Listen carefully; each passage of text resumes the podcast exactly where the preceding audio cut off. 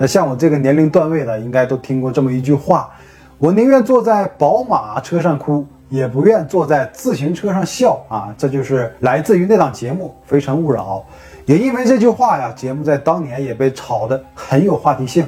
所以有一种说法，这都是节目安排好的台词，在故意打造一种拜金女的形象。那换现在的话来讲啊，就是一切都是策划好的，要冲热搜。但不管真假吧，这句话确实成为了《非诚勿扰》撕不掉的标签。节目是否在物质化女性，这就是小孩没娘说来话长啊。我们不做深入的研究。还有一个更让人震惊的事情和这档节目有关：二零一三年《非诚勿扰》史上最真诚女嘉宾杀害丈夫的消息在网络上传开，而且她在行凶的时候已经怀有身孕，差一个月生产。网上的评价是四月结婚，八月杀夫，九月产子。那究竟是什么让他亲手毁了一家人的未来呢？把时间拉回到二零一二年。二零一二年八月二日凌晨，西安警方接到了报警，某社区发生了凶杀案。赶到现场之后呢，发现社区一号楼、十八楼有一名重伤男性趴在电梯轿厢内，浑身是血，奄奄一息。而一八零三号住户房门是敞开的，房内有一名受伤孕妇。同样浑身是血的躺在地上，询问之后得知孕妇和倒地男子是夫妻关系。随后幺二零赶到，把两人送到了医院。最终，男性伤者由于失血过多，抢救无效，确认死亡。另一边，孕妇和腹中的孩子都没有生命危险。可令人惊讶的是，孕妇直接承认是自己杀了丈夫，原因是遭遇了丈夫的家暴。等她伤势好转后，经过仔细的讯问，发现她其实是在说谎。这名孕妇叫王佳，和丈夫通过一档电视相亲节目《非诚勿扰》相识并结婚，而王佳也就是《非诚勿扰》第一百二十六到一百二十九期的台上女嘉宾。王佳生于一九七九年，居住在陕西西安，职业是出版社编辑。二零一一年，三十二岁单身的她想快点找到自己的另一半，就报名了江苏卫视的相亲节目《非诚勿扰》，并且还顺利的得到了节目组的安排。节目组专程来西安为她拍摄短片，她也注册了微博账号。二零一一年四月，王佳以二号女嘉宾的身份在《非诚勿扰》正式亮相，和台上所有的女嘉宾一起啊，不断考量每一个出场的男嘉宾。前两期都没有合适的，她都选择了灭灯。在第一百二十九期节目中，三十岁的男嘉宾张天翼出场，他是北京某公司的总经理，在台上说了一些关于自己啊凤凰涅槃重生的生活经历。很多方面都打动了流动到最后的王佳，以下就是关于他的名场面了。因为我找这份感情，我真的找了很久。我曾经认为我是一个为爱可以去走天涯的人，我认为有爱的地方就是我的天堂，真的是这样子的。但是我不知道我为什么找我这份爱，我找了这么久，我觉得我真的找得很辛苦。所以，我现在我真的很想有一个家，然后跟他一起去过好每一天，去珍惜我们的生活。因为我真的很想幸福，让我的爸妈也幸福，让我的所有的亲人都为我放心。所以，男嘉宾，我知道你生过病，我知道你也破过产，我知道你肯定是一个会珍惜的人。我现在真的是好好的去想珍惜我生活中的每一天。我不管他是生老病死，也不管他是贫穷富贵，哪怕他一无所有，我愿意跟他一起去奋斗，因为我觉得这是我想要的生活。人生是一种付出，而不是索取。我真的愿意为你去做任何事情，谢谢。我愿意，恭喜你。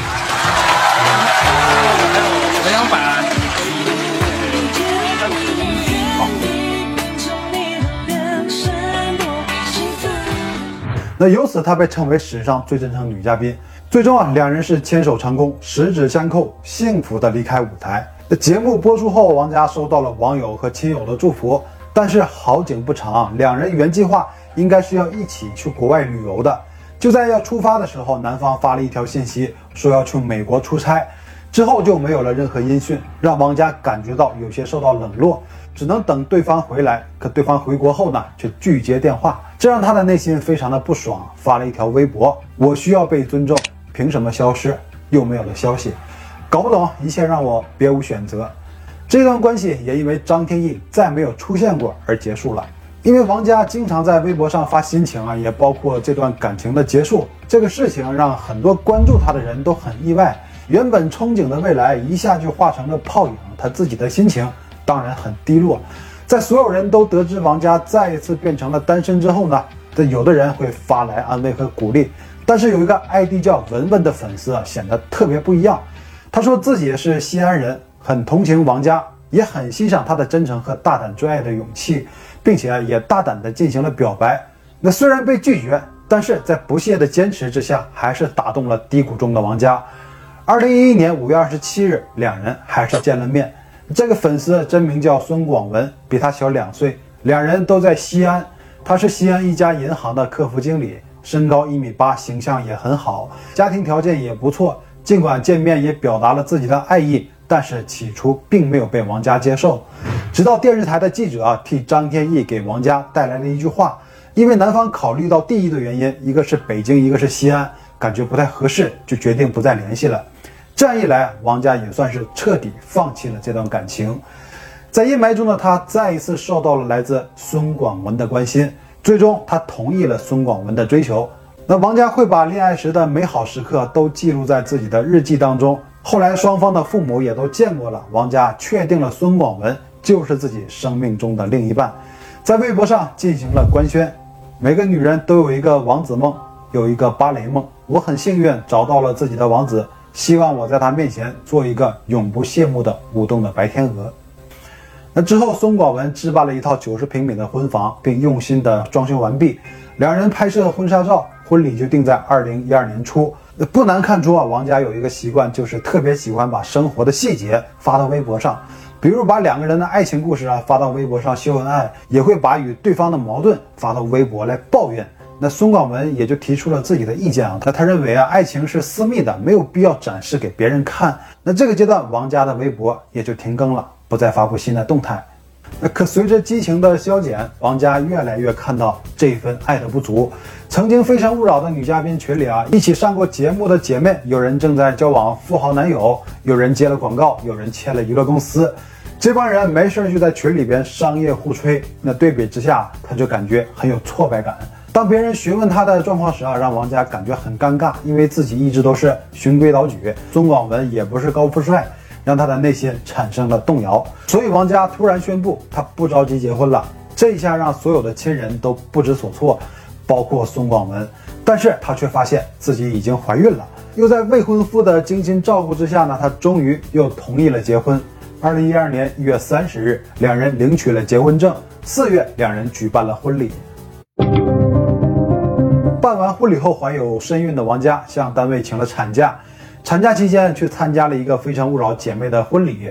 那个姐妹嫁给了一个富二代，婚礼极其隆重奢华，和自己的婚礼对比啊，又一次受到了刺激。她会把所有不好的情绪每天都表现在脸上。那丈夫经常劝她放平心态，也因为这类事情产生了摩擦。你来我往之间，丈夫就说了一句：“你要是总和他们比着活的话，那我劝你啊再上一次《非诚勿扰》。”这句话就扎了王佳的心，让矛盾更加升级。因为在怀孕期间，确实情绪非常容易波动，结果丈夫说的话也不留情面，导致夫妻二人就陷入了冷战阶段。最终在双方父母的劝和下，丈夫主动道歉，两人也就和好了。后来随着丈夫的工作任务加重，经常加班早出晚归，王佳就起了疑心，那怀疑丈夫有了外遇，就提出监管丈夫的工资卡。可是工资卡上的钱太少。就怀疑丈夫提前把钱给取走了。面对她的抱怨，孙广文也不想再吵架，选择冷处理，就是不理你了。有时候就任凭王佳发脾气，自己打开电脑玩游戏。而也就是她的这种沉默，让怀孕的王佳更加反感。王佳的情绪反常引起了家人的注意，因为丈夫工作忙，王佳的婆婆就带着她去医院看病。医生诊断王佳有产前的轻度抑郁，所以经常有焦虑的情绪。建议她呢适当调整心态。此后，丈夫就经常抽时间陪她散心聊天。王佳的焦虑症状虽然有所缓解，但是这只是暂时的。二零一二年七月三十一日早晨，孙广文做好了早餐，叫她吃饭，而她正在上网，没有理会。之后突然就开口说不想活了。丈夫从她手里抢过笔记本电脑，发现是因为她正在《非诚勿扰》嘉宾的群里边跟别人聊天。所以又让她产生了挫败感，才说出那种话。丈夫马上把电脑扔到地上，那又是非诚勿扰，还有完没完了？你都三十四岁了，难道永远都活在舞台上吗？你就不能回到人间吗？两人激烈争吵了一晚，都带着情绪睡去。第二天八月一日，丈夫下班回到家中，王佳突然又说：“那不想活了，想自杀。”丈夫说：“那你想自杀，那我给你取刀。”说着就进厨房取了一把刀，两人又大吵一架。王佳准备到楼下转转，出门时啊看见丈夫又开始玩电脑游戏，她满脑子都是自杀的念头。那过了一会儿，回到家中，丈夫问她下午吃了什么，她说在外面吃了点米线和凉皮。啊，丈夫就更生气了，这你都快要生了，总吃这些没有营养的东西，那会影响肚子里的孩子。说完又继续玩游戏。王佳说她满脑子都是对丈夫的恨，当初如果不是选择他，人生绝对不会如此的失败，所以决定杀掉孙广文再自杀。这一晚，两人又在冷战中睡去。隔天的凌晨三点，丈夫正在熟睡，王佳醒了过来，她挺着大肚子，拿出了一把西瓜刀，又慢慢来到床边，看向熟睡中的丈夫，手起刀落，连砍带刺。孙广文被剧痛惊醒，看到眼前正在挥刀的妻子，没有还手一下，浑身是血的他只穿着内裤跑进楼道，猛敲邻居家大门，并大声呼救。王佳随后追出来，照他的后背猛砍了一刀。已经受伤的丈夫转身苦苦哀求眼前的妻子。